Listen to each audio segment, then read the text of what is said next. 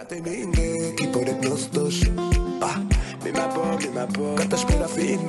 es el podcast de Libera.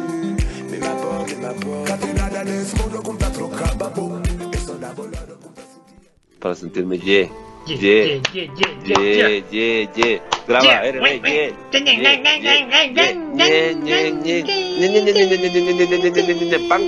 Pan, Ya queda así. Esa es la caída. Bien. Esa es la caída ya Claro. después del triple. Esa es la, la contraexplosión. eh. Claro, El- claro. el- el- Este es el podcast de Libera. Es la parte de los anuncios comerciales. Claro. Esto es comercial. Está, estamos aquí gracias a. eh, AMP.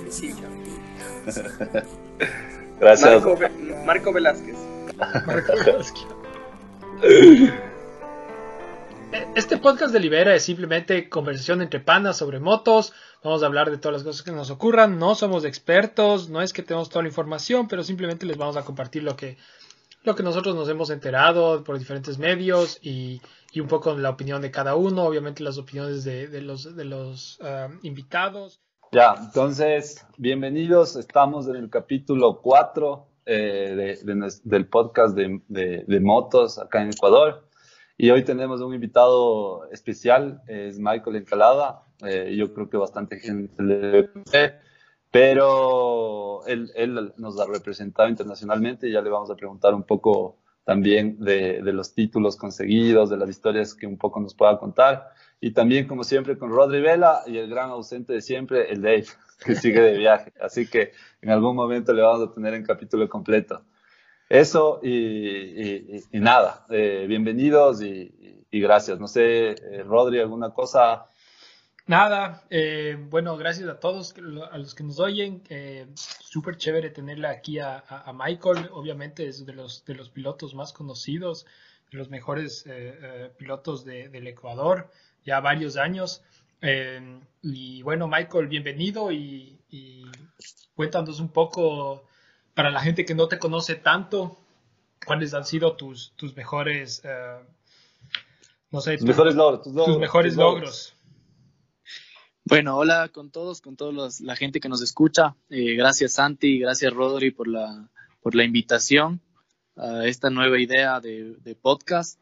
Y bueno, sí, mi- los que no me conocen, soy Michael Encalada, llevo 17 años en lo que es el motociclismo, eh, en los cuales he tenido más de 15 títulos nacionales. Michael, eh, Michael, perdón, te corto un ratito. Sí. ¿Cuántos años tienes? 28 años.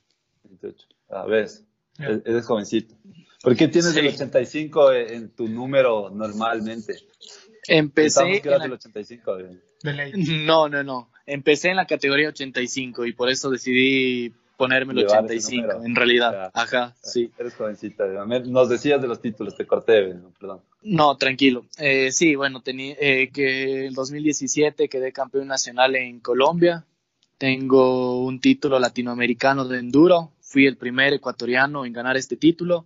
Hoy en día ya hay dos ecuatorianos que tenemos este título. El, es Álvaro Cárdenas, quien tiene el, año pasado en Colombia ganó ya un latino de enduro. Tengo un latinoamericano de, de cross country que lo gané en Costa Rica en el 2017. Y bueno, he tenido la oportunidad de estar en Baja California, eh, en varias carreras en Estados Unidos, eh, a nivel nacional de Estados Unidos, y me ha ido muy bien. Este, este año, en realidad, paré todo este año porque el año anterior estuve en el Six Days en, en Chile, en Viña del Mar, y tuve una caída al segundo día en el que me fracturé la rodilla, eh, ligamento cruzado, y tuve que parar. Tuve un año de para, entonces sigo en rehabilitación y aún no estoy en las pistas todavía. Mm. Entonces, esa lesión es complicada, ¿no? Sí, sí, sí, la verdad no pensé que era tan complicada como, como la estoy viviendo y la estoy pasando, porque pensé que en unos seis meses iba a estar en la moto, ya intenté correr, pero me molesta demasiado, la verdad no puedo, y ya, decidí mejor parar todo el año y empezar ya el próximo año con todo. Pero, Michael, varias veces te has, te has, te has lesionado. Te has ¿no? caído. O sea, cae, Bueno. levanta, cae, levanta. Sí. Eh, en realidad este deporte sí es súper peligroso y tengo más de 40 lesiones en lo que son fracturas y todo y eh, sobre todo tuve hace unos 6, 7 años una fractura en mi columna, en una, en una vértebra me fracturé en siete partes, la pelvis en dos y ya me dijeron que mi, mi vida no iba a, ser, volver a ser normal. Pero no, te pero no te caíste haciendo motos, sino te caíste de un helicóptero o una huevada así. cuéntanos, cuéntanos un poco qué, qué, qué pasó. Ajá, algo similar, porque caía a un precipicio a una altura de unos 10, 15 metros. Es en una carrera tradicional que es acá en Ibarra, es el enduro nocturno, que justamente se corre la, la, cacería, del zorro. no, se, se corre eh, en las fiestas de Ibarra, sí, y estamos justo a una semana de esta competencia. Eh, fue hace siete ediciones más o menos, seis ediciones que fue mi caída. Mi moto tuvo una falla y se quedó acelerada donde tenía que curvar y me fui al precipicio. Entonces no pude hacer nada, e, era en la noche, fue súper complicado, quedé inconsciente y todo. Bueno, ahí sí. Oye, Michael, ¿nunca, te ¿nunca te ha dado miedo así como puta la muerte en sí. O sea, ya suena súper drástico, pero ya, chucha, no, no te da hueve. O, por ejemplo, en esa caída no sentiste eso. Ya, Después de esa caída, sí. Después de esa caída, de el dolor que sentía, sentí durante 15 días, 20 días del dolor, eh, gritaba en la clínica y juraba no volver a subirme a una moto. Hablaba con mis papás y lloraba y les decía que no quería saber nunca más de una moto. Eh, lo raro fue que al año volví a estar ya en un nacional y ganaba mi primera carrera otra vez, justo después de un año. Y ya, ahora me doy cuenta que ya debo en la, en la sangre esto de las motos y ya no puedo dejar, ya es algo que está dentro de mí. Sí, ya es una adicción, creo. Pensé que después de eso no iba a volver. Oye, y en ese momento... esa historia es auspiciada, esa historia es auspiciada gracias a la clínica metropolitana, gracias por eso. y lo peor que sí, estuve, en la clínica metropolitana, estuve un mes exactamente. Y tenía que estar, tenía, el doctor dijo que tenía que estar seis meses, pero bueno, al mes empecé creo que a volverme loco ya y decidí firmar la responsabilidad y me fui a mi casa justamente cuando cumplí un mes en la clínica porque tenía que estar completamente quieto en una, en una, en una cama, eh, amarrado, completamente recto, o sea, no podía moverme para ningún lado. Oye, y, eso me estaba matando. Qué huevada. Y, algo me acuerdo que me habías contado, después de esa, de esa, de esa caída fue que no hiciste cross nunca más, ¿no? Porque antes sí hacías cross. Claro, sí, yo en realidad inicié en el motocross, tengo un campeonato nacional en motocross y claro, tuve esta caída y en sí me molesta bastante en el motocross por el tema de los saltos, hay más impacto, entonces la columna se me inflama. Yo tengo, eh, tengo rehabilitación eh, casi todos los días por mi columna. Entonces, si hago motocross me molesta bastante, así que decidí dejar el motocross y empecé a hacer enduro. Y ahora el enduro es lo que más me encanta, me apasiona y, y en enduro llegamos a, a lugares donde poca gente puede llegar en realidad en una moto. Claro. Oye, y el rato que tuviste la, caída, o sea, tú dijiste, bueno, te quedaste inconsciente, obviamente ese rato ya no te das cuenta de nada, pero algún rato la gente se dio cuenta y, tú te despertaste, estabas todavía botado ahí abajo, me imagino, ¿cómo te sacaron? ¿Cómo te llevaron? Eh, si estabas de ahí, me imagino, en la mitad de la nada, o cómo fue? Bueno, eh, por suerte caí en un lugar donde había gente.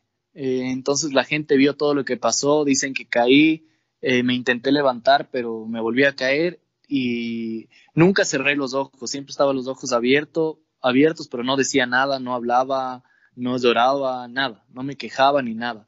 Estábamos más o menos sí, a una hora de la ciudad, llegó la ambulancia, me llevaron, yo los dos, tres primeros días no me acuerdo casi absolutamente nada, después como que estuve inconsciente, pero estaba despierto.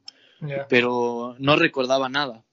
Eh, lo difícil de todo esto fue cuando ya empecé a volver en sí y no sentía las piernas. Entonces al tercer día, claro, el tercer día no sentía bien las piernas, eh, estaba completamente muertas las piernas y ya ahí entró ya el primer doctor y ya como que nadie me quería contar, ¿no? Y decirme lo que me había pasado. Hasta que ya me contaron, me dijeron que ya mi vida nunca iba a volver a ser normal, que había sufrido una lesión en mi columna que era muy grave, que no sabían si operarme o no. y empecé a caer como en una etapa como de depresión súper fuerte. Y el, aparte era el dolor, el dolor era increíble, o sea, era un dolor, me sentía que estaba partido en dos, me ponían, gritaba y pedía medicamentos y, ni los medicamentos me calmaban. Entonces fue como que me dejé morir al inicio, no quería saber nada, no quería vivir, no quería nada, me llevaban psicólogos, me llevaban eh, curas, pastores, rezaban y yo no quería saber nada, pero fue como al día 20 más o menos que, no sé, saqué fuerza de, de algún lado, le pedí a Dios y decidí salir adelante, empecé a hacer ejercicios para, para que la columna vaya mejorando, para poder empezar a mover las piernas y ya al mes hablé con mis papás y les dije que, que, quería salir de ahí, que quería ir a la casa, o sea, seguir haciendo la rehabilitación, pero en la casa, ya no en una clínica.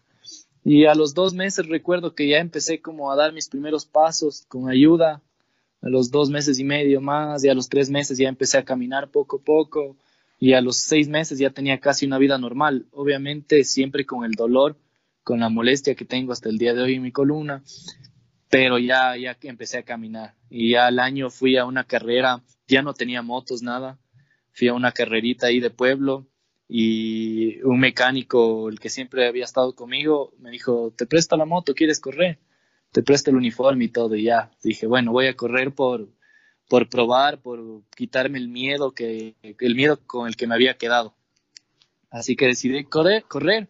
No recuerdo, quedé en segundo, tercer lugar y ya la emoción volvió otra vez, las ganas de esa adrenalina y ya al poco tiempo compré una moto y empecé a correr otra vez pienso que pienso que esa etapa, algún momento dije esa etapa fue la peor etapa de mi vida, pero pienso, hoy en día pienso que esa fue la mejor etapa de mi vida, la, etapa en la que aprendí muchas cosas, me hizo más maduro, me hizo más fuerte, hacer unas carreras más inteligentes, cuidarme más, no arriesgar.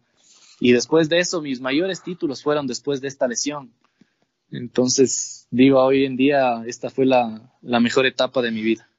Oye, y una pregunta, el, o sea, oyéndote tiene mucho sentido, o sea, obviamente tú... oyéndote, oyéndote ya estábamos pensando en que vamos a cerrar el podcast. Ya vamos a dejar las motos. no, pero... pero... ¿Para, qué más de motos en este punto? claro.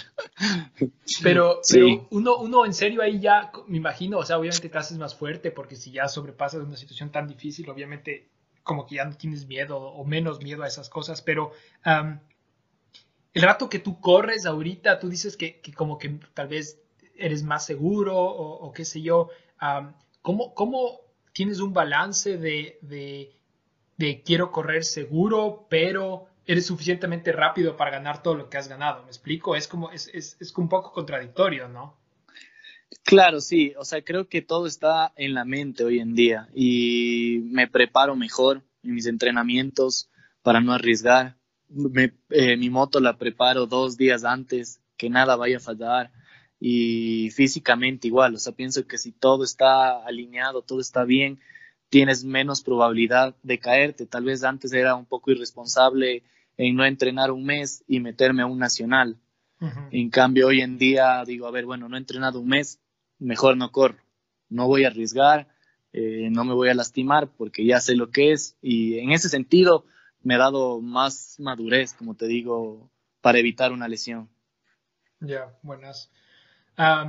después, eh, cuéntanos, el, aquí te gusta, me imagino, full el, enduro, ahorita es lo que más corres. ¿Cómo, fue tu experiencia en el cross? Eh, compara un poco el, cross y, el enduro. O sea, hay un montón de gente de cross que se ha ido enduro, también hay, gente que ha hecho al revés.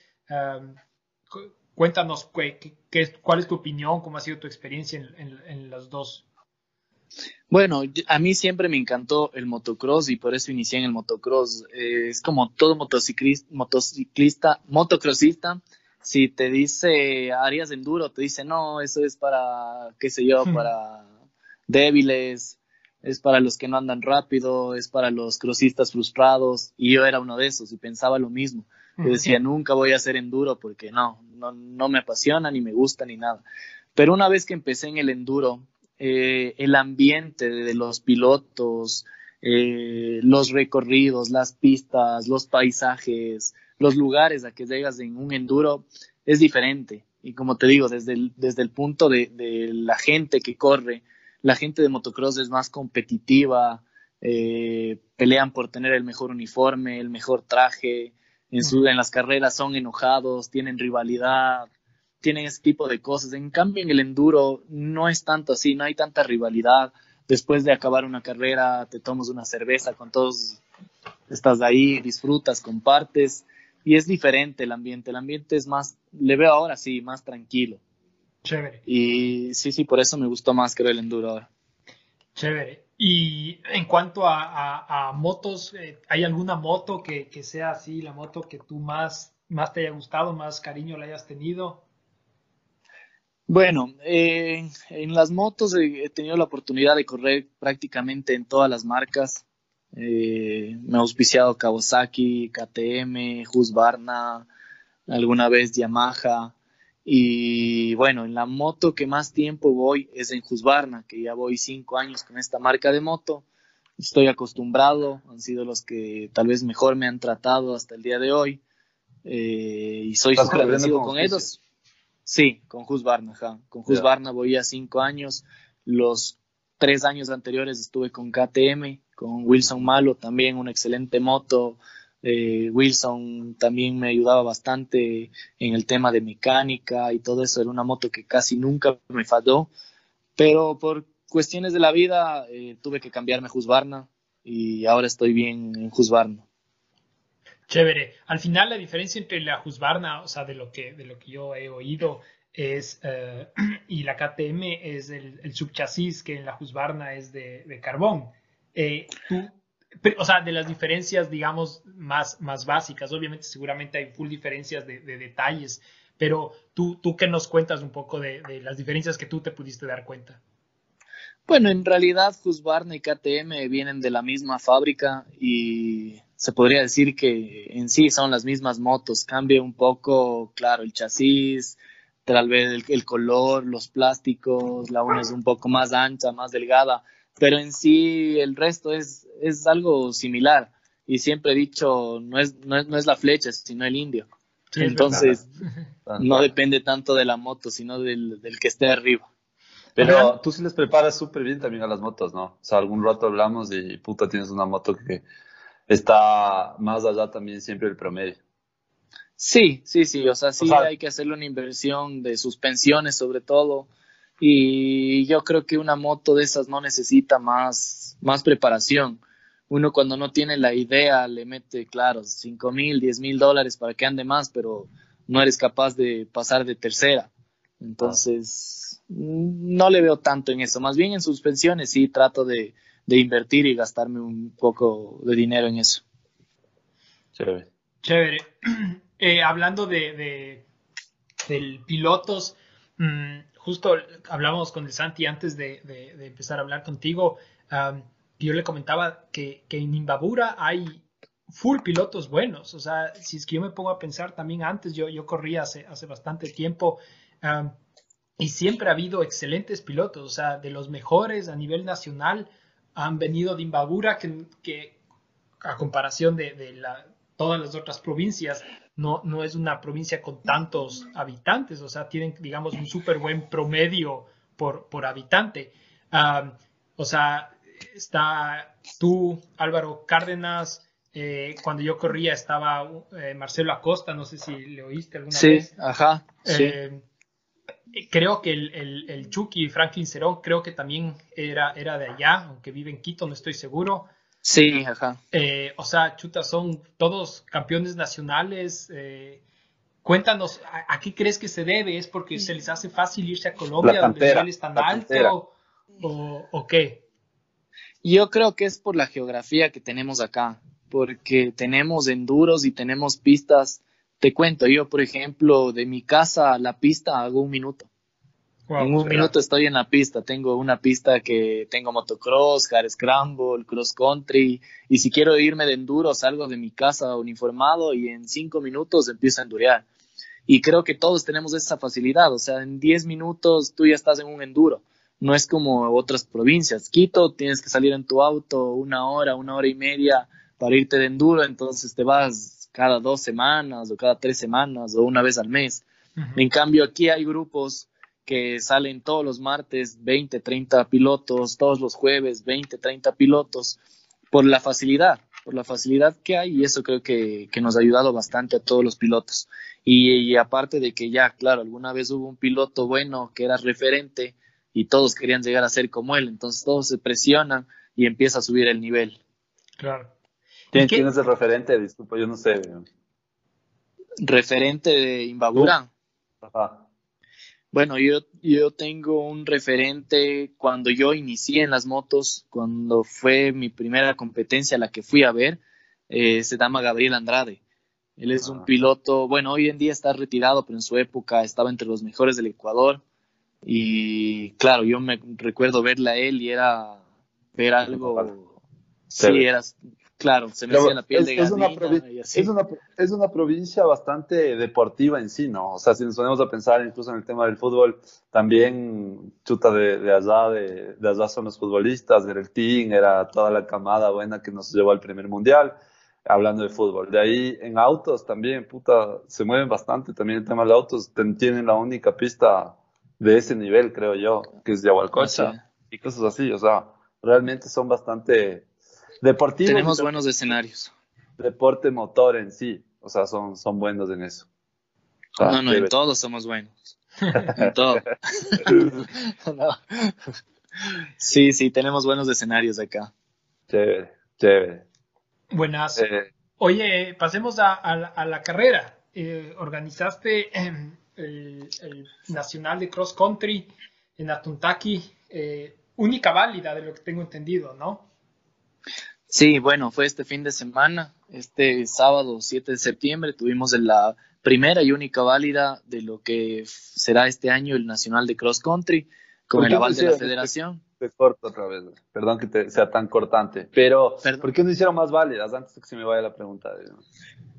¿Por qué? Porque creo que la federación le falta un poco de organización, son los que deberían manejar ese tema y organizar mejor los campeonatos eh, sé que tienen varias peleas los clubes y todo con la federación y no se ponen de acuerdo. Entonces la gente se ha dedicado hoy en día a hacer más bien carreras particulares sin el aval de la federación, que eso tampoco me parece bien, sino más bien organizar mejor a la federación y hacer campeonatos con el aval de la federación y que sean mejores. En otros países los campeonatos son 10, 12 válidas al año, o sea, son una, una válida por lo menos al mes. Aquí el campeonato de Hard Scramble tiene tres válidas este año y el de Cross Country va a ser una. Y de Enduro nadie ha organizado nada. Ya estamos ah, próximos a que se acabe el año y ya no hay campeonato. Entonces eh, tuve una conversación con, con, Antonio Torres, el presidente de la federación, y le dije que si había la posibilidad. Eh, bueno, en el reglamento ni siquiera puedes organizar una sola válida, ¿no? Tienes que organizar por lo menos tres válidas pero hablamos con él y le dije que por lo menos hagamos una, que no haya nada este año. Entonces él estuvo abierto, me dio la posibilidad. Eh, acá tenemos el apoyo ahora del alcalde, de Antonio Ante, donde yo vivo, eh, a Tuntaki, es de Rolando López. Él está abierto a todas las disciplinas deportivas. Eh, justamente hoy también firmaron la Vuelta a la República, va a estar aquí en Atuntaki, va a haber creo que una o dos etapas aquí está apoyando a todas las disciplinas. Entonces él también es un gran amigo, me dijo lo que necesites, yo te pongo una propiedad del municipio, eh, maquinaria, te ayudo a sacar auspiciantes, trofeos, todo. Así que se armó todo en tres semanas. Armamos hace tres semanas esto, salió a contrarreloj, no pensábamos que nos iba a salir como nos salió, pero creo que estuvimos súper bien, tuvimos eh, 100 pilotos de todo el Ecuador y hubo unas 3.000, 4.000 personas en la pista, que era lo, lo, que también queríamos, ¿no? Porque como corredores es feo ir a una carrera y que tengas ahí 100 personas viéndote. Claro, las mamás, las mamás y ya. Claro, no, no. Las mamás y queriéndose, y, queriéndose ir. Y queriéndose ir. sí. Y sí, y nos salió bien, como les digo, tuvimos por primera vez en un nacional que premiamos con llantas, con premios económicos, repartimos 2.400 dólares entre todas las categorías Ah. eh, Los en un trofeos nacional. que eran hermosos.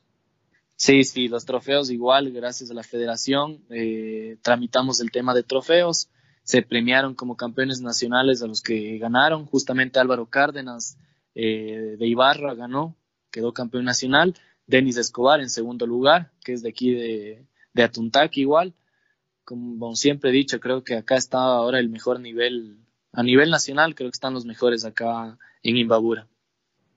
Sí, de ley. Y, y cuéntanos, e- es, eh, o sea, hiciste la, la, la- la carrera en, en Atuntaki. Es ahí, yo me acuerdo cuando, cuando yo corría en, en 80, antes de que sea 85, eh, había una pista que era legendaria en Atuntaki, que era increíble. Eh, es, es la- es el mismo terreno.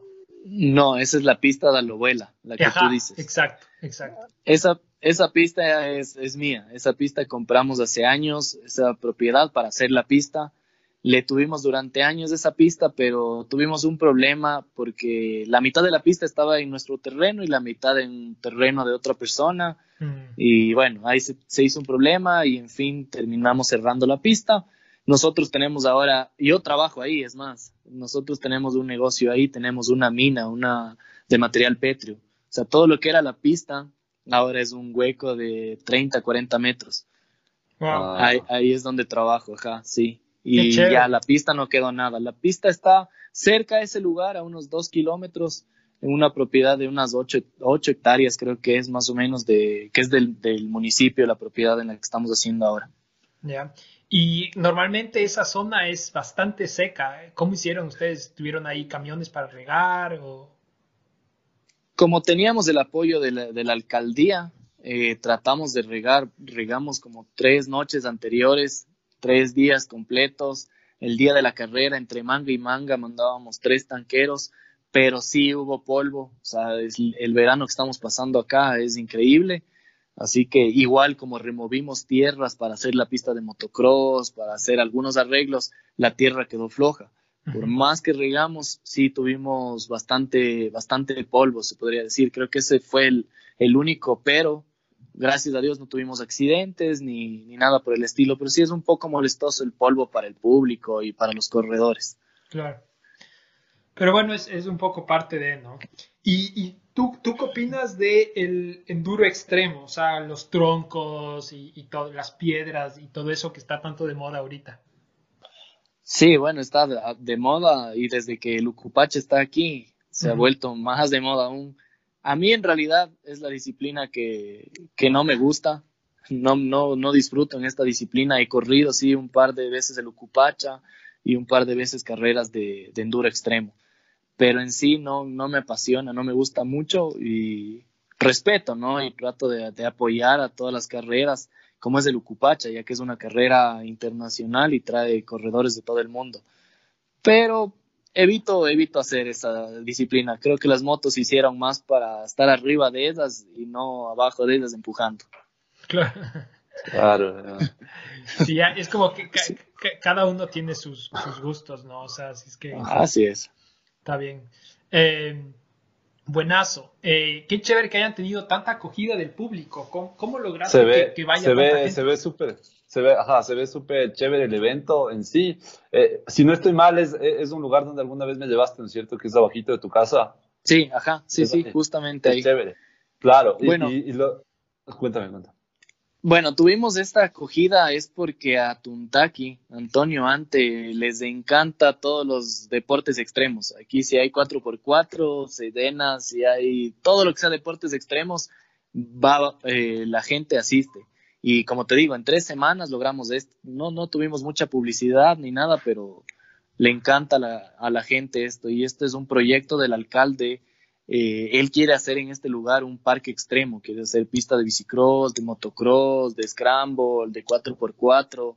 Está un proyecto desde, desde que él estuvo en campaña.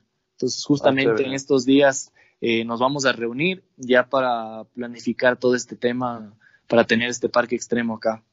Ah, Chévere. buenazo. Es chévere, Eh, chévere. Claro, y esas son cosas, y esas son cosas, al menos que acá en Ecuador, la única forma de sacarles son así, ¿no? O sea, son así o los señores del jury. Así es, ajá, como el parque, O sea, parque extremo de, de Yunguida. Exacto. Pero, o sea, o es municipal, a, lo que voy es que o tiene que ser municipal o del gobierno, o medio difícil que sea que sea que sea privado, a menos que sea algo de alguien que realmente se encapriche y alguna cosa así y, quiera hacer algo tenga que mucho, tenga mucho igual, igual, por ejemplo, si es que le ves eh, el, Parque Unguiza ya no tuvo tanto resultado, tal vez porque no es tan céntrico, está en otro lado, cosas así, es, es, medio lejos, pero, pero fue algo que alguien quiso hacer y se acabó, o sea, no le vio tanto el tema de, de si funciona o no, sino eh, solo quiero que, que se haga y, y, que, y verle, y verle nacer. Entonces yo creo que más bien acá en el municipio ustedes van a hacer algo medio céntrico, harán algo medio chévere y, y, para que justamente más gente vaya. Algo que te iba a preguntar yo del evento, ¿cobraron entrada a los, a los espectadores? No, no, no, no, no pudimos cobrar entrada porque estaba organizando el municipio. Cuando organiza un municipio no puedes cobrar entrada ni nada. Se, el, bueno, la idea de la alcaldía era también es eh, dinamizar la economía. Entonces se utilizó los hoteles, eh, hubo cinco, un patio de comidas ahí que se repartió a una asociación que hay acá de, de comidas de este tipo de, para, event, para este tipo de eventos. No se les cobró nada. Eh, a la gente del barrio donde es la pista se le dio todo el tema parqueadero. Eso fue lo único que se cobró. Era un dólar por, por cada carro, que eso se llevaba se llevaba el, las personas. la gente, sí, la gente de ahí del barrio. De ahí el ah. resto, lo único que se cobró, inscripciones y tuvimos un escenario de 12 metros por 10, tuvimos graderíos y todo, o sea, eso sí tuvimos todo, DJ, música y todas las cosas. Pero súper chévere modelo, o sea, súper chévere concepto, o sea, si, si puedes ver, como lo abres tanto, lo abres tanto, entonces todo el mundo va y, y, todo el mundo que va compra comida, se compra una cerveza, se compra una cola, eh, entonces, eh, eh, es verdad, o sea, comienzas a simplemente gastar más plata y eso le sirve a todo el mundo. O sea, me parece, a más que la publicidad, obviamente, a las empresas que auspician, si tienes 3.000, 4.000 personas, o sea, obviamente ya vale la pena auspiciar un evento así. muy, muy chévere, bien, bien, bien pensado. Claro. Esa, esa es la idea de la alcaldía y en sí recuerdo que en Ibarra alguna vez hizo un estudio que de la inversión que hace el alcalde se triplica esa inversión dejando a, gente por fuera, como te digo, los hoteles, restaurantes, en venta de cerveza y todo ese tipo de cosas. Si el alcalde hace una inversión de 3 mil dólares, eh, van a dejar aquí 9 mil dólares en, el, en el cantón. Ah, del puta, claro, pasará ese estudio para pasarles a, otras personas por acá. de una.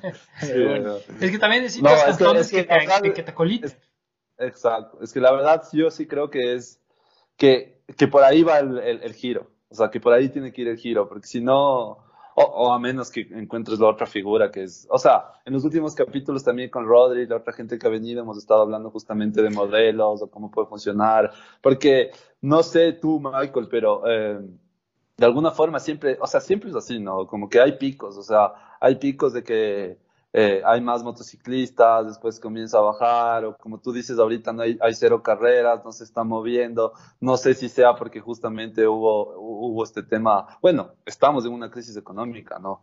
Y, y, también eso puede afectar, y, también el tema de los aranceles que hubo en cierto punto, bajó el, eh, bajó eh, el, el nivel de gente que estaba integrándose a esta modalidad o a estas modalidades, entonces... Eso, eso tal vez para un poco, pero la cosa es que de alguna forma nosotros hemos venido insistiendo ya en, tal vez buscar diferentes modelos, es justamente lo que, o sea, no hacer lo mismo de siempre, ¿no?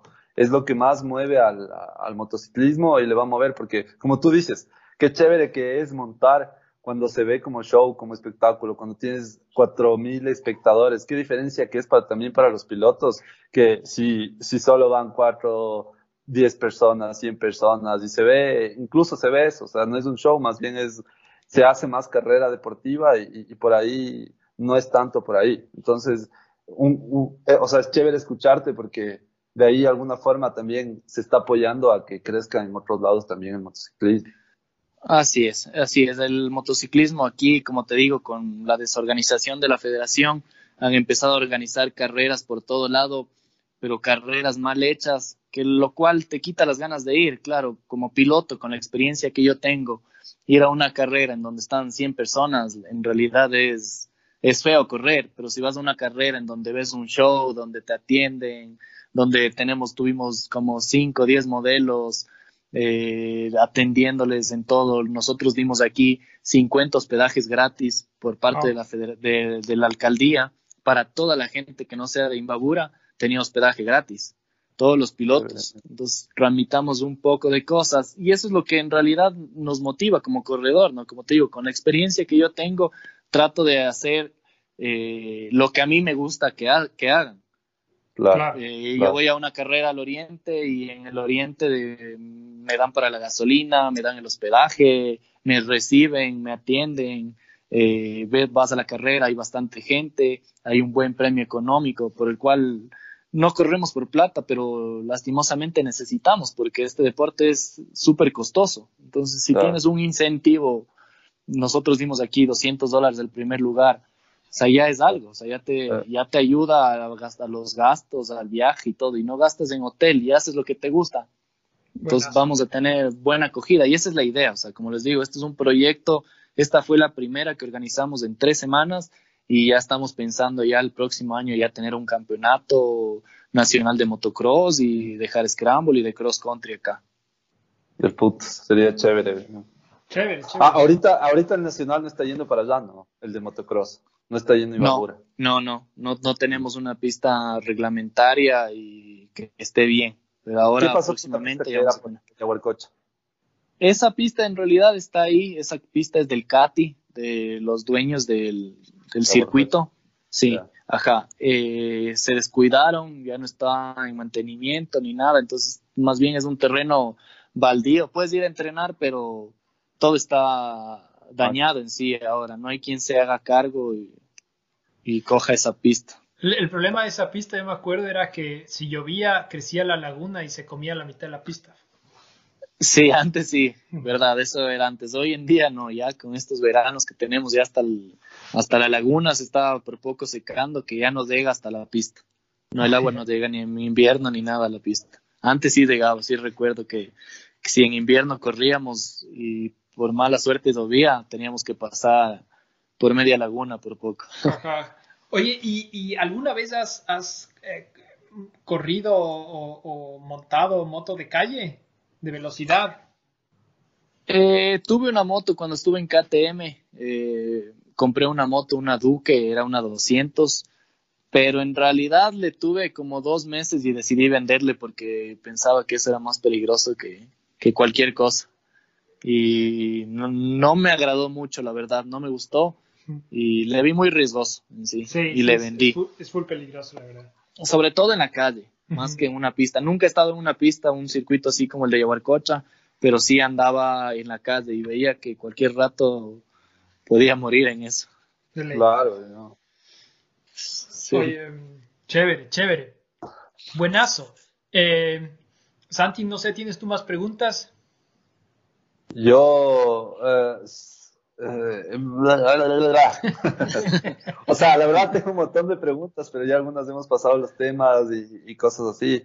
Entonces, no sé, creo que del evento fue, si es que nos puedes decir sobre todo, por ejemplo, ahorita un poco también para mencionarles a los, a los, a los primeros de las principales categorías, me imagino que no te sabes todas igual, pero ¿quiénes fueron mm. poco los que llamaron la atención, hicieron show? por ejemplo, estamos claros que el, gran ganador de ahí fue el, Álvaro Cárdenas, y, que se llevó el, primer lugar, pero ¿quién, ¿qué categorías nomás hubo? ¿Cómo es? La verdad, yo, por ejemplo, no sé mucho de, enduro, de scramble, no tengo idea, no sé cómo son las categorías. Imagino que debe ser medio parecido también a, cualquier deporte, ¿no? Por ejemplo, a cualquier deporte de, de motociclismo que, que hay cilindradas, los, edades. Los, tops, cilindradas, ajá. claro, bueno, eh, en sí, en mente no tengo los ganadores de todas las categorías, pero sí, claro, la categoría élite, en primer lugar fue Álvaro Cárdenas, eh, segundo lugar Denis Escobar, tercero ya ni no recuerdo, en la categoría más 35 años, que fue una categoría súper buena que ganó Wilson Malo, fue una categoría en la que pelearon varios pilotos ahí. y tuvimos seis categorías en total. Mecánica nacional, la categoría principiantes, categoría novatos, eh, la más 35 años, los pre-expertos y los élite. Eh, eso también creo que fue algo nuevo, que en una largada, en una grilla de partido, una categoría pre-expertos tenga 30 corredores, 35 corredores. En la categoría novatos había 40 corredores en una grida. Entonces fue, súper emocionante para la gente y para los corredores también. Entonces, ojalá podamos una próxima carrera no tener 100, sino tener 150, 180 corredores. Eh, vamos a lanzar ya, creo que el día de hoy, ya unas fotos profesionales y un video profesional de, del evento para que la gente que no vino diga como que de gana no fuimos. Qué bueno que ha estado, que cuánta gente ha habido, cómo ha estado el, recorrido chévere y todo eso. Entonces, ojalá en una próxima ocasión tengamos más pilotos. Y qué buenos premios, además. Así es. qué buenos premios. Eh, eh, yo te iba a decir un poco también, ya, entrando en eso, que me, que me cuentes, sobre todo a mí, yo no cacho mucho cómo es la, la, la... Creo que alguna vez fuimos, ¿te acuerdas, Rodri? Algún scramble. Eh, esa fue Scramble, ¿no es cierto? Que es, el que, yo me caí. que cayó como muñequito, Rodri. Alguna vez tienes que ver esa foto. Yo solo me levanté a ver y, decía, Chucho, ¿quién es ese pobre hombre que está cayendo así durazo? De ley se está muriendo. Era... saber y ha sido, mi amigo Rodrigo. Era, era, era un enduro sprint y la verdad es que yo, con el chip, yo, yo la verdad siempre he hecho cross, solo cross. Y, y iba de paseo a a hacer, hacer enduros de chiquito, pero la verdad nunca he corrido un enduro. Me metí ese enduro en sprint y claro, das creo que una vuelta para conocer la pista y después ya corres y yo me fui, me metí con todo y había una bajada y todo el mundo bajaba la bajada sentado, medio frenando, así. Y yo llegué a la curva, metí, salí con embrague y en la mitad de la bajada me di cuenta que así estés frenando con los dos frenos, no dejabas de coger velocidad. Y me hice, y me, me rodé toda la bajada, mi moto salió volando como seis metros dándose vueltas. Ahí quedé botado, por ahí una foto ahí también. Hay una foto que parece que está muertita. Sí, entonces ese es sprint, claro, yo no cacho. El scramble, ¿cómo es? Cuéntanos. Bueno, a ver. ¿Cómo fue la modalidad? ¿Cómo son las vueltas? ¿Cómo es? ¿Cómo te cuentan el tiempo y esas cosas? Vi también que había un salto súper grande. Me imagino que solo el Álvaro le estaba dando. Porque ese salto de llegada es medio grandecito también. Claro, sí, a ver, el, el Scramble es como el, el, Enduro, el Enduro Sprint, igualito, o sea, es un circuito, un chaquiñán eh, a campo traviesa, se podría decir, un camino angosto, o más conocido como chaquiñán. Eso tiene que ser un circuito, tiene que ser en circuito, o sea, tienes que dar las vueltas, no es como el enduro de un punto a otro punto. El cross country tiene la mitad hard scramble y tiene la mitad eh, motocross puede ser moto, hoy en día ya se lo conoce como motocross, antes era solo como que saltos naturales. Pero hoy en día ya hasta el latinoamericano que yo gané en el 2017 en Costa Rica, dábamos una vuelta a la pista de motocross y salíamos a un, a un circuito de, de hard scramble, que más o menos tenía como 8 o 9 minutos la vuelta. Entonces esas son las diferencias. El enduro, en cambio, es que sales de un punto y terminas en otro punto igual por montañas, campo traviesa, chaquiñanes, ríos, en sí todo eso. O sea, y tú de estas modalidades medios de enduro, que, ¿cuál es la que más disfrutas? Esta. Eh, creo que me gusta más el cross country. Sí, el cross country me gusta más. Creo que es donde más rápido soy. Y sí, me gusta, me gusta más eh, lo que es más rápido y no lo tan complicado como el enduro extremo. Ajá. El enduro es como muy pesado, ¿no? Que, te toca levantar la moto, que los chaquiñones son muy para arriba y cosas así. Sí, también para mí me, sabe, me sabe costar, pero a veces sí, de vez en cuando es chévere. Pero lamentablemente para eso tienes que tener también la, la moto ah, especial. Yo me acuerdo, tú tenías una dos tiempos. Ahorita estás andando en dos tiempos o cuatro tiempos. En dos tiempos, sí. O sea, para, esa, para ese tipo de competencia prefieres siempre una dos tiempos. En lo personal sí, en lo personal sí. Hay gente que se acostumbra más en cuatro tiempos. Creo que eso ya es, es gusto y acostumbrarse a la moto. Cada quien tiene su, su moto ideal. Pero eso justo te iba a preguntar. la dos Ah. tiempos me gusta más para enduros porque la moto, la dos tiempos es una moto más liviana. Entonces en lugares donde tienes que, es más técnico, se te vuelve más fácil. En cambio la cuatro tiempos es más pesada y es más complicado moverle en, en chaquiñanes o en caminos angostos y que sean muy complicados. A mí lo único que no me gustaba de las dos tiempos es esa mezcla, maldita mezcla. ¿no? Hoy en día ya no subimos de eso, ya, ya tenemos las dos tiempos eh, inyección. Ya ¿Y, le cómo pones es las- eso? tú le pones el aceite en otro lugar, al lado, junto al tanque de gasolina, hay una tapita, le metes ahí el aceite y sola se mezcla en el motor. O sea, ya es lo último, desde el 2019, si no me equivoco. No, Ah, sí. 2018, 2018 ya salieron las motos de inyección. O sea, Ah, son las dos tiempos de inyección. Yo pensé que las de inyección también les tenías que todavía mezclar, locos, no sabía. Yo, No, Eso está bueno. se mezclan, se mezclan solas, sí, se mezclan solas hoy en día. KTM y Husqvarna tiene ya este sistema. O sea, bestia, puedes, puedes, tener, puedes tener el tanque lleno de lo uno sin tener el tanque lleno de lo otro. Digo, de aceite sin tener que tener el tanque lleno de gasolina. Se mezclan solos. Se mezclan solos, ajá. Tú ¿Cuánto llenas más el o menos tanque te- de, ¿Cuánto más o menos te dura el tanque de aceite? creo que son tres tanqueadas de la moto. Ah, de puta. Justo eso te Entonces te aguanta ahí unos dos, tres días andándole bastante. Y ya no tienes la molestia esa. Claro, tenías antes que llevar, buscar un galón, una botella, hacer la mezcla de 2.5 onzas de aceite, batir y mezclar. Cambio, no, Claro. hoy en día ya no, ya no tenemos eso. Qué de putas de eso, ya. Chévere. ¿Alguna cosa? Eso, eso creo yo por el momento, tema de carreras con el, con el, eh, eh, el Michael y, y no sé, alguna cosa más, Rodri, tú que se te vaya. y Yo No, estoy, no. estoy por ahí ya. Ya, no, no, ya, yo, ya yo también ah, creo que hemos tocado eh, los temas que queríamos conversar contigo. Eh, de nuevo, muchas gracias. No sé, ¿quieres, ¿quieres nombrar un par de empresas que te apoyaron en la carrera? Tal vez para agradecerles, que la gente sepa cuáles son las empresas que, que están apoyando a nuestro deporte.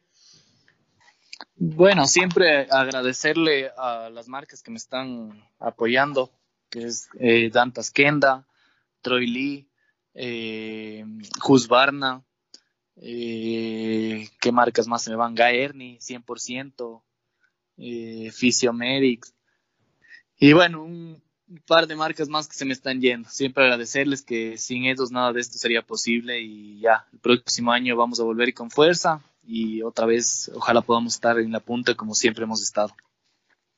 Buenazo, agradecerles a ustedes también. Ojalá Michael, te nos- vaya. nos avisas de, de las carreras y todos los proyectos que tengas. Eh, el Santi quería hacerte una última pregunta que le hace a todos nuestros invitados. Santi. Ah, sí, cierto, verás. Yo quiero saber, o sea, siempre eh, se me ha otorgado a mí esta pregunta. Verás, es, es con quién, si tuvieras un, chucha, déjame formularle, ¿verdad? Si es que, si es que tuvieras un, un equipo profesional, ya, o sea, sea en Estados Unidos, Unidos, lo que sí. Ajá, estilo Estados Unidos. Equipo profesional, ponte en el lugar que quieras, donde sea. Ya, equipo, equipo sea de, de, de cross, enduro, pero tienes que tener un teammate, ¿no es cierto? Eh. ¿A quién le cogerías? Pero el teammate tiene que ser ecuatoriano. ¿Con quién te gustaría estar montando al lado que te acolite? Sabes que ahí tienes que estar para arriba o para abajo, ¿no? O con sea, otro siempre- piloto. Ajá, Ajá. con otro piloto. ¿Qué? O sea, pero, otro- pero él tendría que correr en tu misma categoría contra ti. Exacto. Eh, Álvaro Cárdenas. Ya. Con Álvaro ¿Por qué? Cárdenas. ¿Por sí. qué? ¿Por qué le cogerías a él? Porque es con, con es, a ver, en primer lugar es un gran amigo, es un gran piloto, gran persona y siempre hemos, creo que tenido una re- rivalidad después de todo y le admiro mucho el, el esfuerzo que él le mete a esto, las ganas que le mete y le admiro y le aprecio bastante y es muy fuerte de mente, muy fuerte de, de espíritu, de corazón, todo. ¿Ustedes creen que sí llegarán a hacer?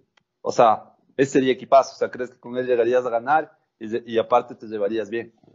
Sí, Esa ajá, es la, sí. pregunta. De putos. ¿Y con quién no?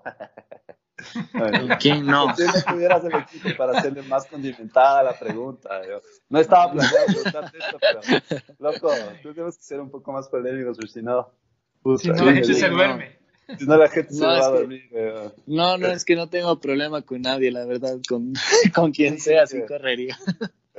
Oye, no sé. no hay pero, un piloto ejemplo, con quien no. Cuando se le entrevistó a McGrath, eh, cuando vino a Ecuador, el man decía, ah, o sea, le preguntaron, alguien le preguntó, no me acuerdo quién le preguntó sobre, sobre, sobre quién se acuerda con los que competía y quién le gustaba, con, más, más o menos la pregunta. Pero el man, lo primero que nombró es, o sea, yo puedo pues, nombrar mucha gente que me cae bien, pero sobre todo nombró al que le cayó mal. Y dijo, chuchos, solo con él no quisiera correr y es un poco el que no me cae. Y dijo así en entrevista tal cual. Bueno, Entonces- con quién, con quién no me gustaba correr, podría decirlo, y, y bueno, me debo bien con él, tengo gran amistad, pero no me gustaba correr porque él era un poco, ¿cómo le podríamos decir? Un, un poco brusco, un poco, claro, medio sucio en meter la moto, en hacerte caer, y que hasta hoy en día corre y es una leyenda, creería, del Ecuador, eh, Franklin Cerón, Chucky Cerón. Así. Chucky. Sí, recuerdo las carreras con él en el Oriente, era, era, un, era un peligro. Hachazo, hachazo total. Sí, así, así es, acá. O sea, No es. es, es, es, um, hay una diferencia siempre entre, entre ser agresivo y, y ser sucio, ¿no? Y yo creo que, que la mayoría de gente es agresiva, pero obviamente si es que justo tú estás del otro lado y te hacen un blog pass o algo así, obviamente no, no es muy chévere, pero es parte de, ¿no? Sí, sí, o sea, no era un, no era un piloto tramposo ni, ni sucio en el mal sentido, sino como les digo, un tipo, un piloto brusco. O sea, que no medía a veces, o si te hacía caer, no le importaba. Claro. Entonces sí era, sí como que tenía miedo a veces correr con él. Y, y, y- y el Willy, por ejemplo, ¿por qué no correrías con él? Ah, Yo, te voy, yo voy a ser más picosa todavía. Con Willy, Willy. Malo. O sea, ajá. Porque no, o sea, si es que el man por- fuera de tu misma edad y todo, poniendo que están Por- casi en la misma condición. Por su carácter. por su carácter, tal vez. Sí. Pero, ¿qué crees que él haría con su ca- ¿Te mandaría? Yo no le cacho mucho, pero ¿qué? ¿Te mandaría o te diría o te diría, eh, puta, ¿quién, quién puede? Él, él piensa que también es uno de esos pilotos que también, no sé, siempre va a querer ganar, algo así, ¿no es cierto? Sí, ajá, sí, sí. Y Willy, bueno, yo corrí, como les digo, tres años con KTM y junto a él aprendí bastante y tuve que correr en equipo con él varias veces. Él siempre estuvo pendiente y, tiene una experiencia increíble en tema mecánica, en tema concentración, eh, tiene un manejo súper bueno y todo. Y en realidad sí, sí correría con Willy también. Sí, sí, no, no es que no correría. Pero prefieres Álvaro. Sí, el Alba. Está más, está más joven.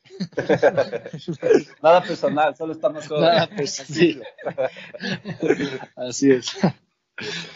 Ya, ya. Yo creo que eso, yo creo que es eso y, y no sé, eh, Rodri, ¿qué más? Yo, yo más bien igual, eh, gracias por darte el tiempo, loco, sabes que es, sabemos que esto para algunas personas a veces es más complicado, entonces es, eh, sobre todo por eso sí queremos agradecerte, tomarte el tiempo, ahorita que estás, estás en... Ah, algo que te quería preguntar antes de cerrar todavía. Eh, si es que hubieras estado bien, si hubieras corrido esta carrera, ¿no es cierto? O, o medio difícil le ves organizar y correr y toda la cosa. Porque tú organizaste Mm. casi completamente la carrera, ¿no es cierto? Así es. Sí, sí. No, no, no hubiera ocurrido si hubiera estado a cargo de la organización. No, no, no me parece ético ser juez y parte. Claro, del puto. Entonces, Oye, y, y, y no estás tratando de, de, de, de, de dar la, la batuta a alguien en los años que ya vas a empezar a correr, o sea, el siguiente año. Yo, yo creo que ya, ya están saliendo nuevas generaciones, hay nuevos pilotos y ya, yo también estoy ya pasando ya. Ya estuve varios años Estás a la moda. corriendo y, y, y ganando creo que todo. He ganado todo lo que he querido hasta el momento y lastimosamente no podemos hacer un, eh, no podemos vivir de las motos, no podemos Claro. hacer una profesión, al menos aquí en Ecuador no. Sí. Entonces siempre lo he visto como un hobby y Ah. pienso que ya este hobby cualquier momento terminará. Dejar de correr, tal vez nunca deje de correr, siempre tendré una moto, sea para enduro, sea para lo que sea, pero ganar eh, todo el tiempo es súper difícil, hay que mantenerse, entrenar todos los días y creo que ya también ya me está pasando un poquito ya la, la edad y las ganas de, sí, de estar todos los días en la moto y todos los días entrenando. Acá. Ah, alguna vez, chucha, yo siempre soy así, ya casi nos despedimos, les digo que sí, pero no. Yo, y se va 20 alguna minutos vez- más. acá, y me voy cinco horas más. Porque alguna vez también, es que, o o sea, la verdad me parece también interesante del tipo de entrenamiento, el tipo de alimentación que hacías. Eso, eso también cuéntanos un poquito. Era, es, es medio, no creo que muchos pilotos en el Ecuador hagan eso. O sea, no sé si es que por ahí yo me atrevo a decir que por ahí el, el veneno es alguien que sí hace y el resto no. Pero incluso les he visto algunos pilotos de cross que son medios fofitos, así, y siguen andando bien y cosas así. Pero tú sí tienes un- un- una dieta media estricta, ¿no es cierto? Más o menos cuéntanos cómo haces y, y cómo llegaste a eso también. Bueno, para, claro, para mantenerme en el nivel que tenía, y bueno, creo que ahorita si volvería no estaría en el mismo nivel que estaba. Porque ahorita sí ya te Eh, pegas la fritada, la tuntaki frescaso. ¿Cómo? cómo? Sin miedo, ahorita sí te pegas la fritada de tuntaki sin miedo. Sí, ahorita ya no me estoy cuidando tanto como, como estaba. Y más que la comida, creo que es el entrenamiento. Ah, Yo est- estaba entrenando tres horas, cuatro horas al día durante todos los días, descansaba un solo día a la semana y ven, venía haciendo esto ya los últimos tres, cuatro años. Wow. Entonces Ah. creo que eso era lo que, lo que me mantenía a estar en el nivel, porque sí creo que había una gran diferencia entre el segundo y tercer lugar. mm, Pero como les digo, ya pienso que, que ya, ya me está fa- pasando factura todo y, y también pasando las ganas de estar tres o cuatro horas al, al día sacrificando cosas, sacrificando momentos, dejando amigos, dejando todo para dejando estar de joder, dejando de, dejando, de tener dejando la fiesta, dejando la fiesta y dejando todo. Ibarra en que sí, realidad, güey, sí. justo eso conversábamos con el Dave. Y, y en Ibarra que sí hay ibarreñas bonitas, digamos, con el con Rodri, digamos. Claro, claro, ya ya la, la cacería del zorro tenemos de aquí ya en un mes, tienen que venir para Oye, presentarles. Y, y, y, y- y- y ¿cómo se llama? Eh, Y, y por si acaso, para el mil de, miles, de, miles de chicas que nos escuchan, eh, ¿estás amarrado? ¿Estás con, con novia? Ahí. No, no, no, por ahora no. Ah, Ahora estoy, entonces ya- estoy solo, sí. Si es que tenías ahorita la man que tenías, te va a dar duro. güey. Si es que no, ya sabes. ya. Ojalá no escuche esto. ¿Será que le dé? No sé, nunca se sabe. Por si acaso, Claro. por si acaso Rodri está casadito. Claro. Entonces, eh, no dice nada. A, a él sí le pega. A mí sí me pega. a él sí le da la patada ninja. eh. Entonces, no, ya sabes. Entonces, justo eso es, eso es el tema. Creo que Oye, yo, tengo una, yo ya. tengo una pregunta. Entonces, eh, Michael, tú dices, ¿la cacería del zorro es el evento en Imbabura más grande del año? ¿Dirías tú? Sí. O- Ya. Sí, sí, sí, es el evento que más gente trae y, y sí, el, el mayor evento de fiestas de, de Ibar. eh, Y, y ese de ahí, por ejemplo, y ahí, y por ejemplo, ahí cuadrarle una fecha de motos no se podría porque lo que más llama la atención es lo otro, ¿no es Pero cierto? están todos borrachos. ¿Quién va a montar? Así es. Te cuento que hace dos años más o menos hicimos un, un freestyle en el Parque Céntrica, justo después de que se terminó el, la cacería del zorro y todo el parque era completamente lleno. Era un evento gratuito que organizamos con el alcalde de Ibarra en esa época y fue excelente. Y ahora estamos pensando hacer esto en, ya en- creo que en noviembre lo vamos a hacer acá en Atuntaqui. Ah, de puta. Ah, bueno. O sea, ya ahorita ya no estás ibarreño, sino de atun- atuntaqueño. ¿De dónde mismo Regresé, eres? sí. A ver, yo nací en Ibarra, pero vivo en, vi- he vivido la mitad de mi vida en Ibarra y en Atuntaqui. Mis papás son netamente de Atuntaqui. Entonces Mm. creo que soy más anteño, pero por, de acuerdo al alcalde creo que me hago ibarreño o me hago anteño. El que apoye más los ¿Quién- proyectos. ¿Quién da Claro, más? claro, ¿Quién da más? claro. Ajá. O- otra Así vez es estoy todo. ahora anteño.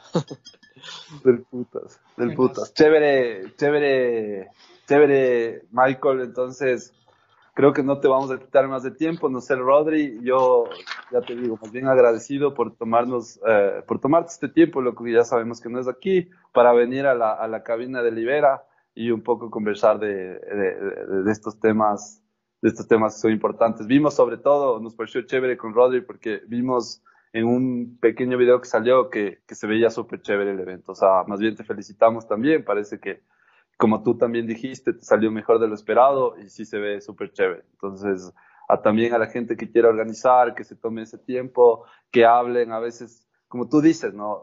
Yo, la verdad, soy de los, de los que alguna vez o, o, casi siempre piensa como apartarse de las federaciones y cosas así, pero tú estás haciendo lo contrario, que también está bien, de alguna forma. Entonces, educar a la gente, tal vez, si quieren organizar una carrera, que conversen con la gente, que eh, eh, de alguna forma hemos también conversado con Rodri eso, esos temas y que, sobre todo, somos un país súper pequeño y, y, y, si es que no actuamos juntos, si es que no hacemos las cosas juntos, si no hacemos, o sea, por ejemplo, si nos dividimos más, peor son las cosas. Entonces, más bien creo que de alguna forma uniéndonos, eh, metiéndole en algún lado alguna cosa, eh, unidos sobre todo, va, va, va a funcionar mejor, va a fluir mejor este deporte que es medio, medio complicado acá. sobre todo también por eso que somos pequeños, incluso económicamente y toda la cosa, puede, debemos buscar otras alternativas. Y, y, y para mí, por ejemplo, este es, de alguna forma un jalón de orejas, un, un, un, balde de agua fría, esto que estás diciendo, ¿no? Conversar también con la federación.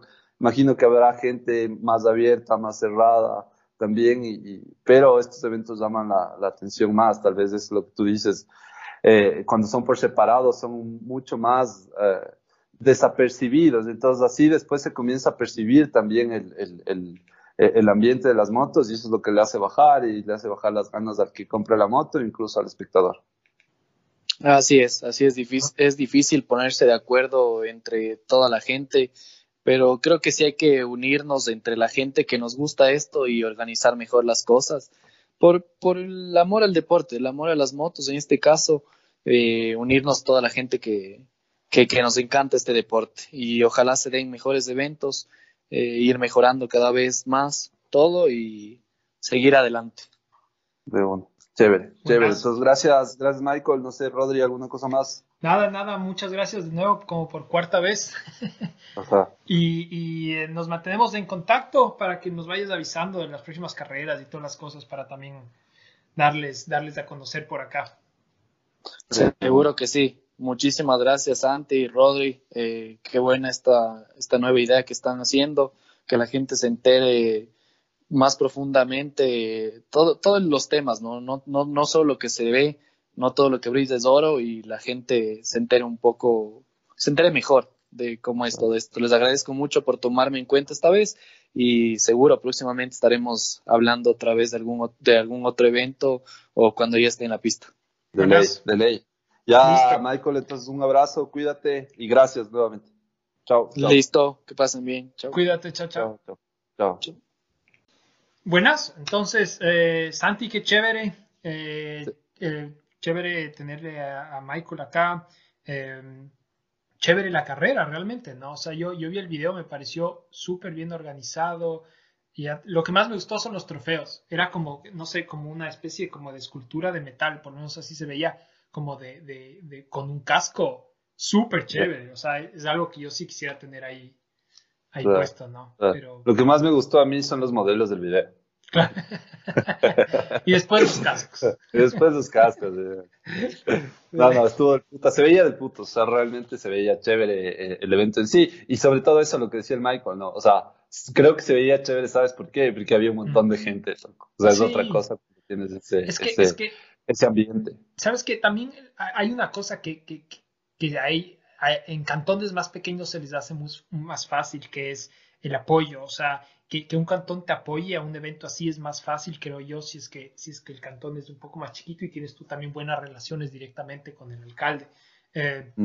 entonces, y eso hace full diferencia porque eh, se hace propaganda en radios, qué sé yo. O sea, tú puedes usar los medios un poco de, del cantón para, para promocionar y, y, y ahí se te va toda la gente y a la gente le parece chévere porque al mismo tiempo el alcalde está haciendo algo, ¿cachas? Entonces, es creo que un win-win para todos. Sí, sí, sí, sí. Y el concepto que ellos tienen así todo abierto, gratis, sea adrede o sea porque hicieron esto con el, con el cantón, pero, pero me parece que, que, funciona. O sea, es un poco lo que tú y yo siempre hemos hablado, de un poco masificar la cosa, ¿no? Hacer que full gente vaya y, y que... Y eso que había full polvo y todo, ¿no? Pero ahí si ya el evento es chévere, la gente se queda. Exacto. cuando ven acción. Musiquita, cuando ven acción. Cuando ven modelos. Sí, sí, sí. Modelos. Sí, sí, sí. Ya, buenas. Oye, Eh, nos falta hablar de los siguientes temas, por eso nos quedamos aquí sin el Michael, no le queríamos quedar más tiempo y, y darnos vueltas, pero nos faltaba un par de temitas más, que son los temitas internacionales y, y las carreras en general.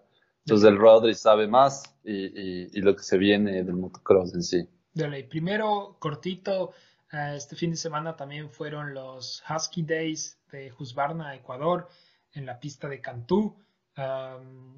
Mm, no mandamos un corresponsal. esta, esta vez se nos pasó. Nuestro, nuestro, nuestro corresponsal está fuera del país. Sí, sí, sí, sí, sí. Lo que pasa es que, chuta, de los 30 eventos que había, mandamos a los 30 corresponsales a otros lados. De ley. Entonces, Ese fue nos faltó justo ese. Nos faltó justo ese, nos olvidamos. Ajá, pero también vi un evento y se veía súper chévere, full, full motos. eh, y, y bueno, chévere, chévere que hagan cosas, loco. O sea, que hagan lo que sea que hagan, chévere. Mejor. Que se mueva. La Ajá. cosa es que se mueva. Exacto, exacto. Eh, Ajá. eso Chévere, pero un- no sabes, pero no sabes nada más cómo fue el evento, y qué has empezado, qué, qué sentido había. No, no, no porque no tengo Husqvarna, Claro. que no, no sé. Ah, pero- El, el Dave tiene, Dave tiene, pero igual el man como anda en otro lado, no, es uno de nuestros lo corresponsales que está fuera del Es uno país. de los, exacto, es, es el corresponsal que está afuera, entonces lamentablemente no tenemos información, más información que la que podemos ver en redes, De ley. pero chévere, chévere. Se veía muy chévere, se veía muy chévere. Eh, Husqvarna apoya full últimamente. Eh, no, la verdad es que sí hay apoyo de marcas últimamente. O sea, No sé, hay apoyo, poco. se tratan de mover, o sea, por ejemplo, Kawasaki trajo a Magrat, loco, eso también es una, una cosa súper buena. Eh, yo he visto a Honda auspiciar bastante carreras, en algún punto también estuvo, estuvo, está auspiciando como carreras un poco más de, de- de- de- de así de provincia, no sé, creo, y cosas así. Entonces, sí, sí hay, sí hay. Sí, sí, sí. O sea, es, como te decía, cualquier cosa que hagan es, bienvenido. De ahí, ¿qué más? Eh, creo que ya pasando a temas internacionales, eh, Motocross eh, of Nations, Motocross Des Nations. primero, la verdad es que nosotros cuando hablamos del tema nunca dijimos qué era y para la gente que tal vez no está tan familiarizada con esto les vamos a dar una pequeña explicación de, de cómo funciona. Um, dentro del motocross hay el mundial, que es el Ya. MXGP, ¿ya? Ah, que tiene un montón de válidas por todo el mundo, especialmente en Europa.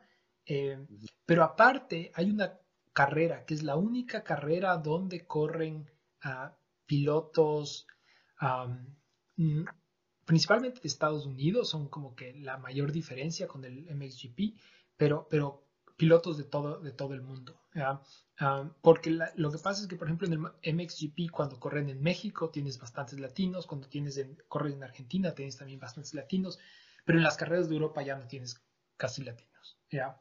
Entonces, eh, en esta una carrera que es el motocross, antes se llamaba Motocross Des Nations, ahora se llama Motocross of Nations, en esta carrera todos los países pueden llevar un equipo, ya les voy a explicar cómo funcionan los equipos, y eh, al final hay, un, primero se hace una clasificatoria, una carrera de clasificatoria, y después creo que son los 20 equipos primeros, son los que pasan al main event.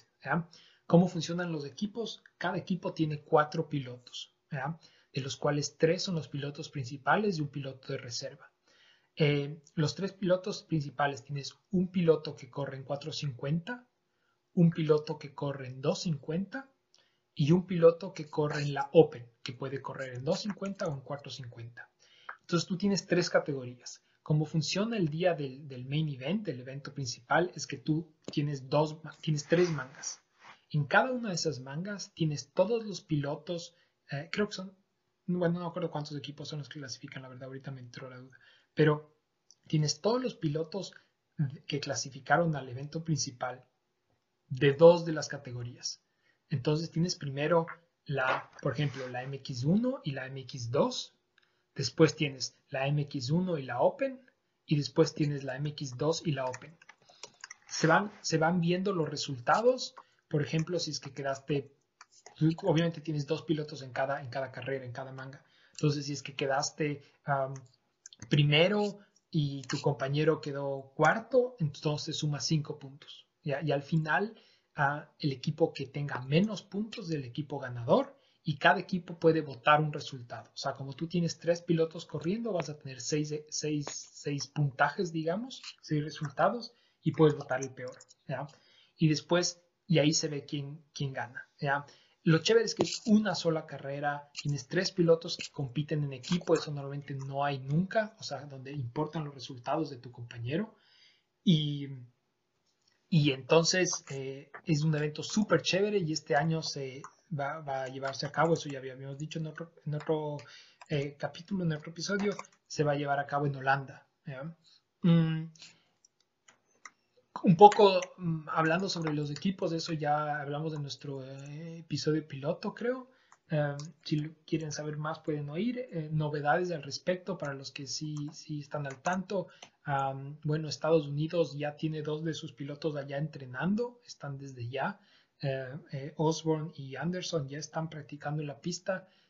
creo que la, desde, desde la próxima semana o desde este fin de semana va a Cooper y después el equipo de Francia, que ya había sufrido una pérdida, es uno de los favoritos, uh, que Febre se, se, se, rompió, lo dijimos la semana pasada, que se rompió la...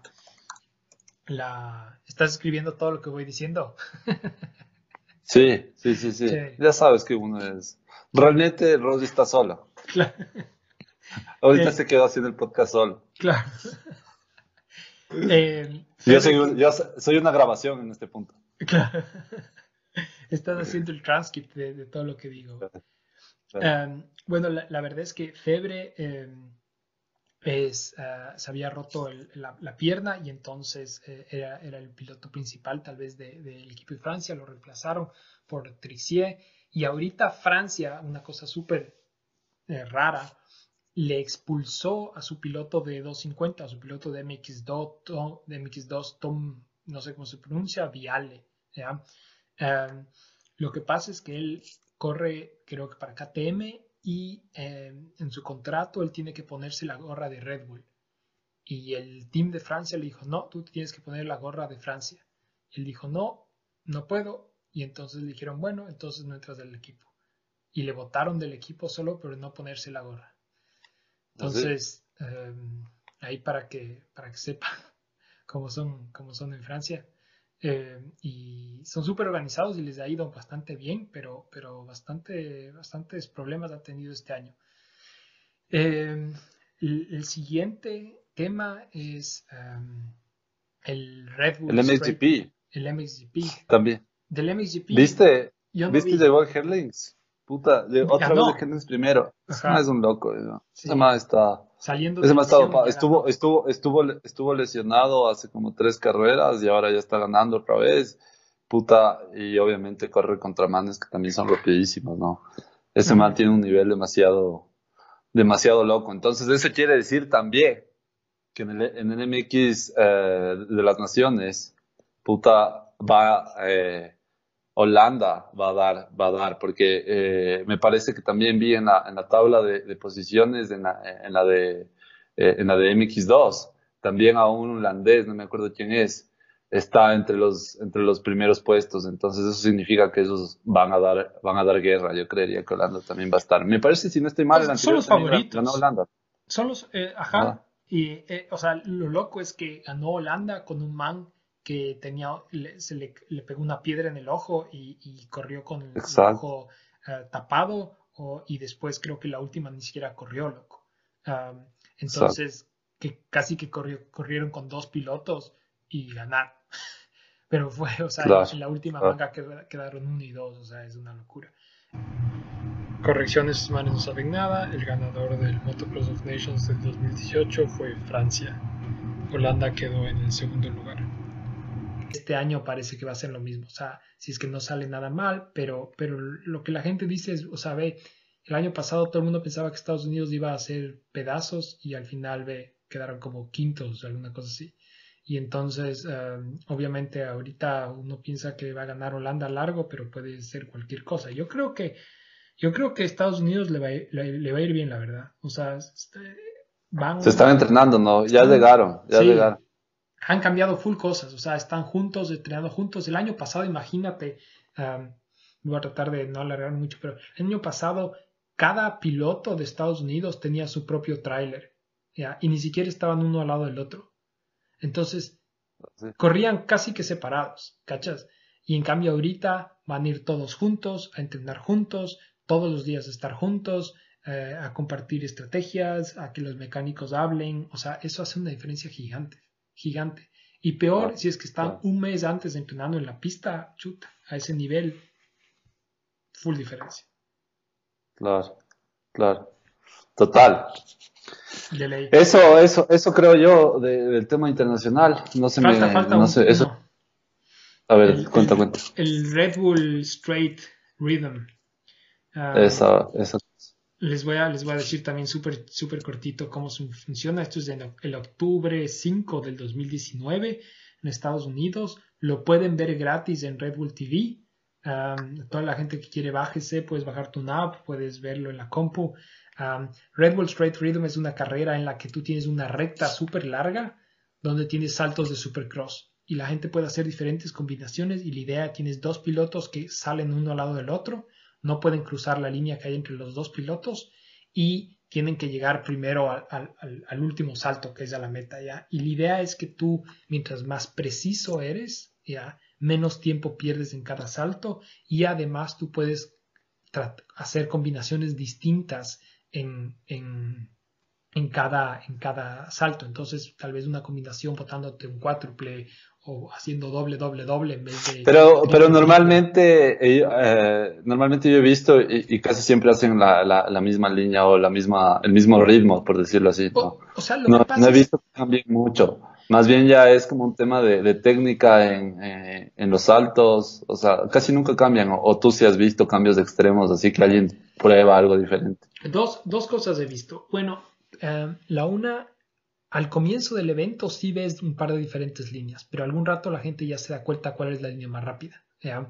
Eh, y lo que a veces se ve es algún cuádruple que no todos se votan y entonces es medio complicado, qué sé yo. Porque la cosa es que si tú caes corto, mm, o sea, aquí no te puedes caer, porque si caes ya perdiste, pero aparte si caes corto pierdes tanto tiempo, o sea, pierdes tanto impulso que ya de le perdiste la carrera. Entonces, si te vas a votar un cuádruple, tienes que caer bien.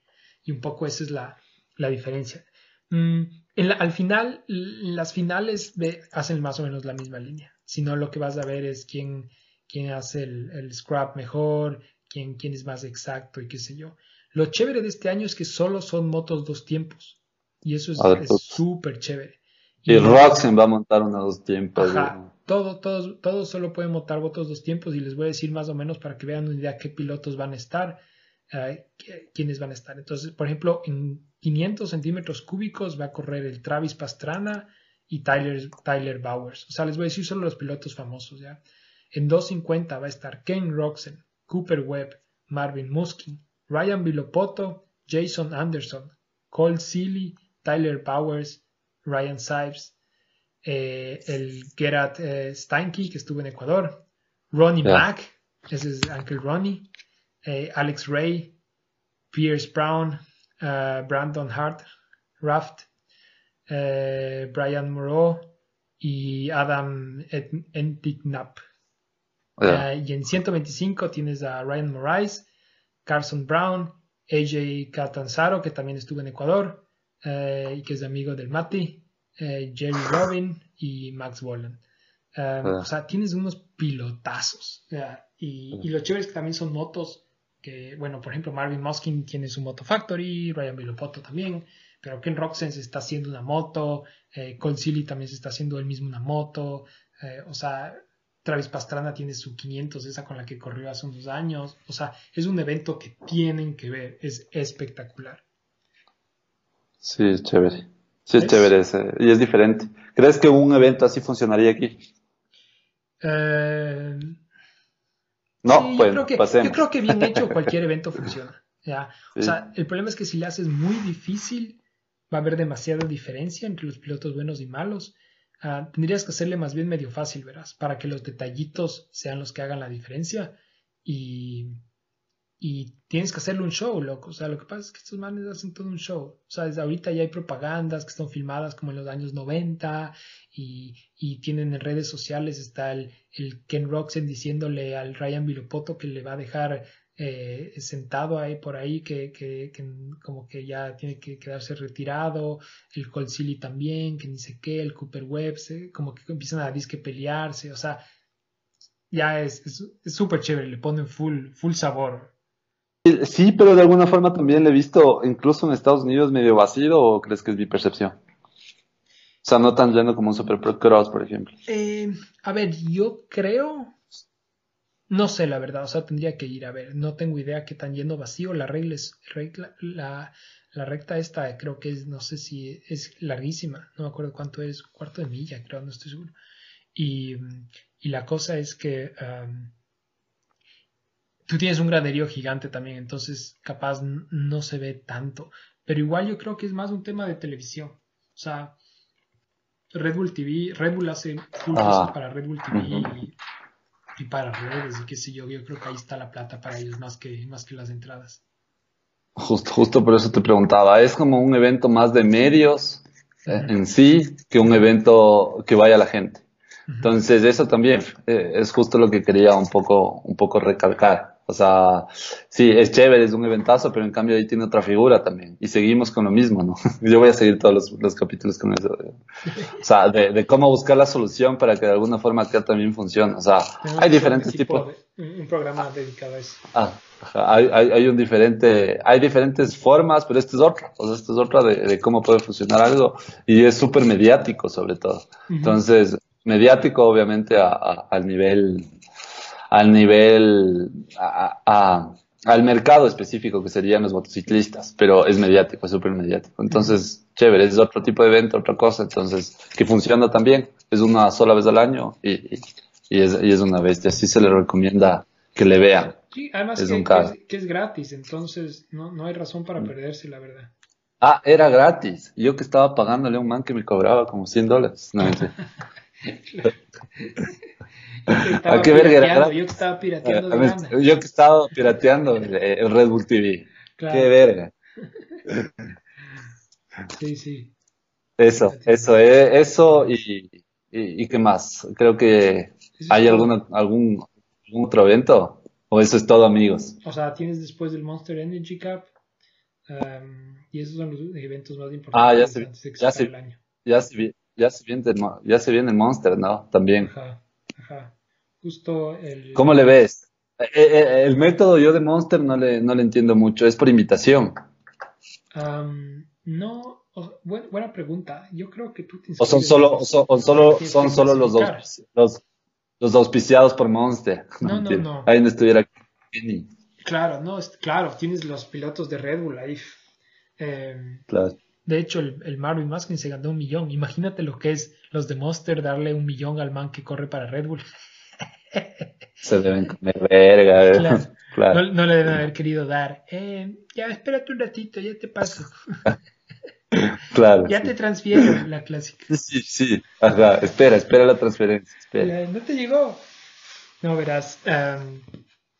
como, funciona es que tú vas y clasificas de lo que yo tengo entendido. Pero eh, si es que no es así, ya saben que igual la mitad de las cosas que decimos aquí nos inventamos, así que ni modo. Eh, lo chévere de este año es que siempre hacen alguna cosa rara. Has visto que tenían en los otros años pasados, tenían las largadas que la mitad salía para un lado y la otra mitad para el otro lado. O tenías este, este eh, Jake, ¿cómo se dice? Joker Lane, que es una parte de la pista que es o más corta o más larga, que tienes que pasar por ahí por lo menos una vez.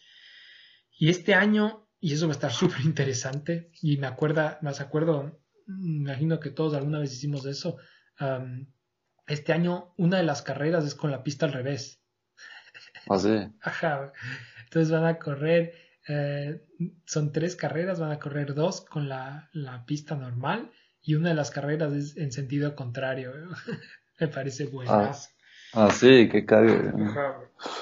Pero ¿cómo haces un recibidor que sea un salto el mismo día? O sea, si tú ves, si tú ves en las pistas de Supercross, muchas veces tienen saltos que pueden ser recibidores y rampas, ¿ya? Pero hacerles casi todos así, medio difícil, ¿no? Y Al- más, alguien se va a caer. Escúchame, lo- Rodrigo. Escúchame, Rodrigo. Alguien se va a caer ahí. se van a suelear full. Sí. Pero, pero nada. Eso nomás, eso nomás, Santi. Eso, eso es lo que podemos contar. Ya, entonces eso, pues compañeros de las motocicletas, chéveres, chévere, chévere, creo que, que fue un programa chévere porque le tuvimos a, al Michael y, y eso, eh, ya les contamos un poquito el motocross internacional. Creo que quedamos, eh, obviamente les iremos dando los futuros podcasts un poco más de adelantos, noticias que nosotros también nos vamos enterando acerca de esto. Eh, y, y ya estamos teniendo algunos invitados más, así que estén pendientes, ya están, ya están en la mira, ya están aceptados también que van a venir. Entonces, a estar pendientes. Está, está, nos, nos dijo Ken Roxen que sí, que ya viene. Ajá. Ajá, que ya viene. Y nos dijo también, ¿cómo se llama? Eh, nos dijo Vilopoto, nos dijo Vilopoto que le esperemos un rato que nos va a contar acerca del retiro y cómo le está yendo en la 125, eh, en la 125 All, All Stars. ¿cómo se llama? All Stars. Ujú. Oye, eso, eso también sería chévere hablar. Esa carrera es, es un cague, en Es esas chévere. carreras Es chévere.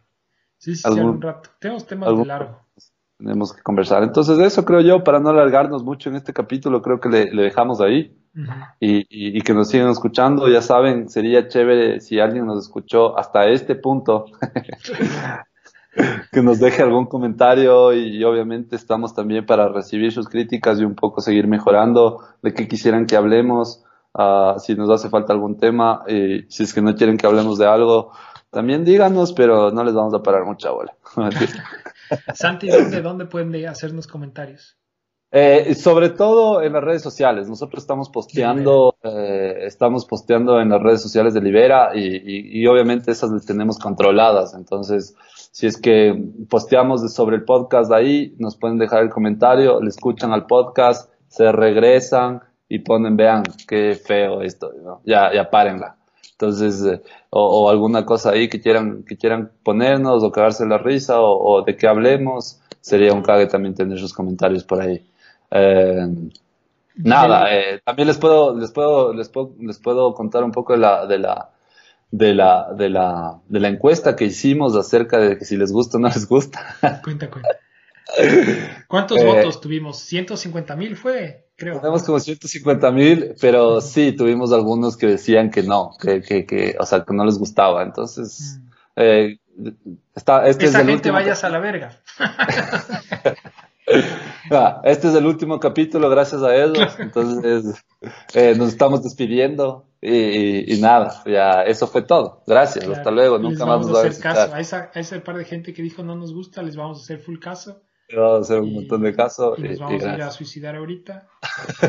y, ya. No, no, no. Eh, en verdad, eh, sí hubo una encuestita y gracias a los que pusieron que sí. Siempre esas cosas un poco motivan. Obviamente sabemos que eso va, es porque nos escuchan y, y, y, y de alguna forma los, los que nos escuchan nos dan un poco más de, de, de motivos para seguir dándonos, tener este tiempo de, de poder grabar y poder contarles, estudiar. Ya saben, todo es un trabajo. Esto lo hacemos por hobby también.